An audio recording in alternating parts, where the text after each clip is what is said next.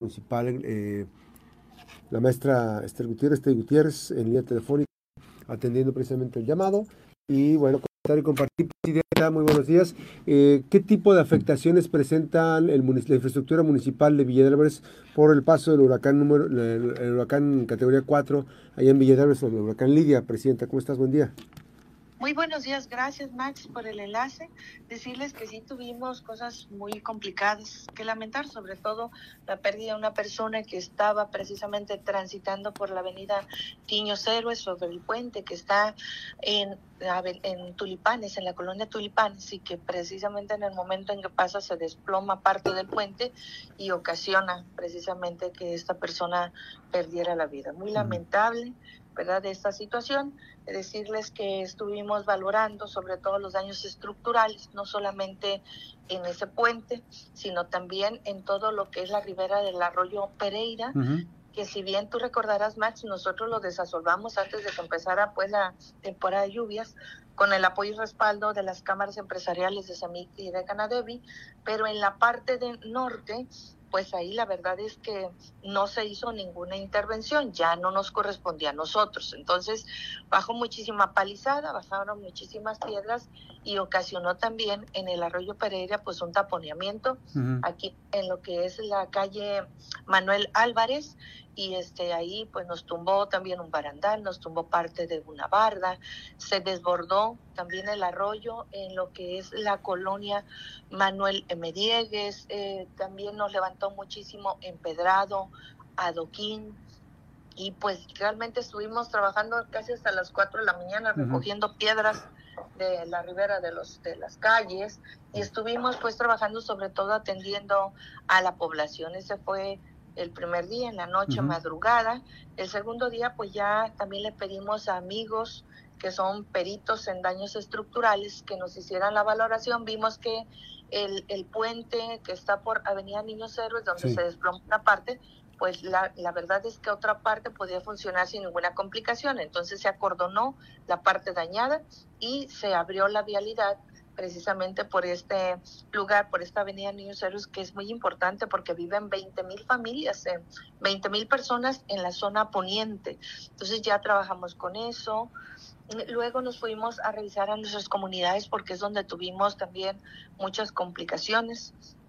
Y ahí este, estuvimos precisamente visitando a cada uno de ellos en Agua Dulce es donde tenemos un puente donde si bien el puente no sufrió daños, pero como se abrió demasiado el cauce del río, pues esto ocasionó también como una especie de remolinos y socavó casi la mitad de lo que es la vialidad del empedrado para el acceso a esta comunidad. Entonces ya se están haciendo puentes, se está haciendo un camino alterno en ese espacio, se está rellenando también la parte que ocasionó pues de un daño más severo. Hubo muchísimos derrumbes también, Max, en la carretera Villa de Álvarez, Minatitlán.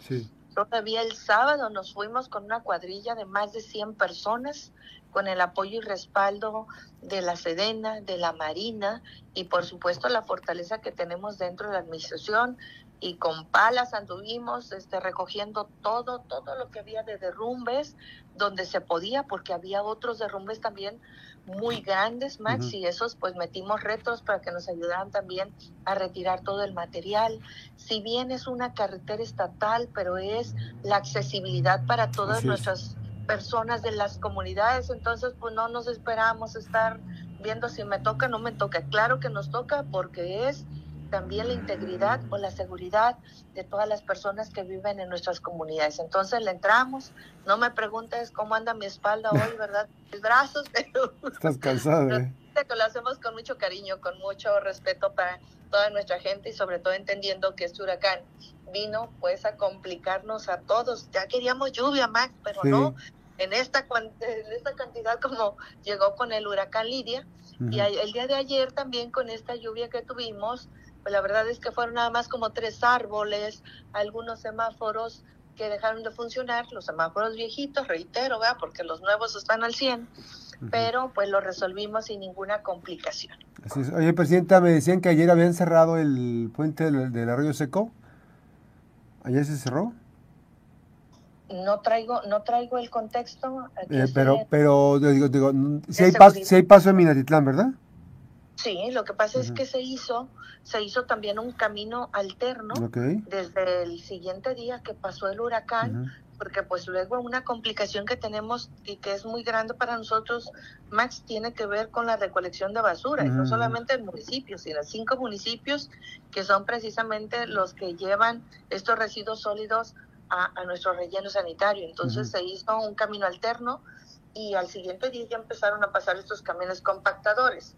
Entonces, este, ah, ¿sabes qué, Max? Sí. Ah, sí se, sí se cerró, sí se cerró el día de ayer, sí se cerró el espacio, pero yo lo, lo confirmo, lo verifico y igual te informo en cuanto ya esté restablecido, porque igual esa parte me dediqué hoy más a la zona urbana y no trae el contexto, pero sí estoy viendo ya una publicación que tenemos aquí, una disculpa, pero este ahorita estamos atentos, terminando esta reunión de seguridad me voy para allá para ver realmente si van a poder transitar o no por, por el camino alterno, porque tenemos dos espacios. Lo que pasa es que de momento pues rellenaron nada más con materiales la parte que se dañó del arroyo, pero pues, para hacerlo transitable, ¿verdad?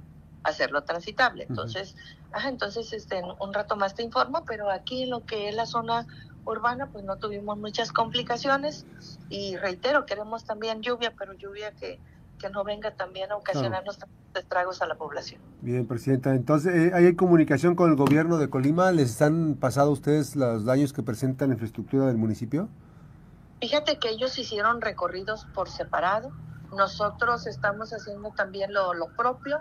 Sí ha habido una, una vez ya hubo comunicación con gobierno del Estado, pero creo yo que en esa semana nos tenemos que sentar porque inclusive llegó bien gente de gobierno federal hacer una valoración también propia. ¿Fueron invitados a ustedes como presidente? ¿Fuiste invitada como presidente municipal o solamente fue autoridades del gobierno del Estado? No, cada uno de, los órdenes de gobierno hizo como su recorrido, aplicó también algunas estrategias también para resolver eh, por su cuenta, por referirlo de alguna manera, ¿verdad? Pero sobre todo nosotros no queremos esperarnos, ¿verdad? Agradecemos si llega algún apoyo o respaldo, pero no queremos esperarnos más porque hay cosas que se pueden resolver a nivel local.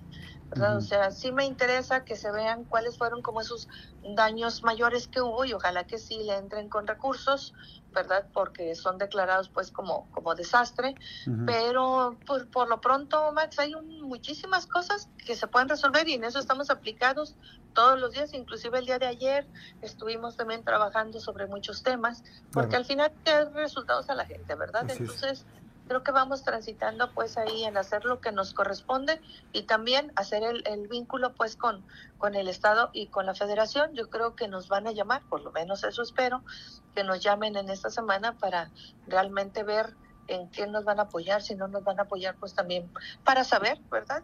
Y tomar decisiones al respecto. Muy bien, Presidenta, aprecio mucho la comunicación. Gracias. Dale, Max, un abrazo, cuídate. Buenos días, gracias al presidente municipal de Villadres, eh, Gutiérrez, la maestra Teddy Gutiérrez. Y eh, también están ya eh, comentando, reportan fuga de aguas negras eh, al lado de la primaria Francisco Hernández Espinosa, en la colonia oriental, en la avenida Gonzalo de Sandoval. señalan los vecinos que es un foco de infección para la escuela también y quienes viven alrededor. Ya se reportó hace poco, pero no se ha atendido esta, este llamado. También le quiero compartir que desde duró, ha durado más de cinco días sin agua en la colonia Las Palmas, de acuerdo a la información de las vecinas y los vecinos. Van cinco días, pero este, no, hay, no hay presión para tener agua, en los, que sube el agua a los tinacos. Llegó muy poco, llegó por la tarde el agua, pero sin presión suficiente para subir al tinaco. No se sabe todavía por qué está ocurriendo esta situación. Eh, también en días pasados eh, eh, están haciendo limpieza por la beca Ranza y sin embargo dejaron las bolsas de basura en el camellón el personal del ayuntamiento, así que se les hace una petición para que cuando hagan trabajos pues realicen la limpieza de inmediato. Ya hicimos la denuncia también, nos pueden decir, sobre mm, la escuela Francisco Hernández Espinosa, ahí sobre Gonzalo de Sandoval, gracias a quienes nos están reportando. Y también dice, tras el huracán Dice, solicitamos el apoyo desde el, eh, pasado, desde que el paso del huracán Lidia. No tenemos agua en la calle, en la calle Centenario, zona centro en Colima. A la altura, a espaldas de donde está Ciapacop, las oficinas de Ciapacop. Hemos llamado a las autoridades y no hacen, no hacen caso a nuestras solicitudes. Ahí está la información que están eh, dando a conocer precisamente con esta eh, jornada, ¿no? Parte de las actividades que se están este, presentando eh, precisamente con, estos, con este tema. Con esto nos vamos, las 9 de la mañana en punto, tenemos información, pero será hacia las 2 de la tarde. Gracias a mi compañero Yaira Batista en la de producción, mi compañero Rubén Tapia en controles técnicos, a usted por sintonía.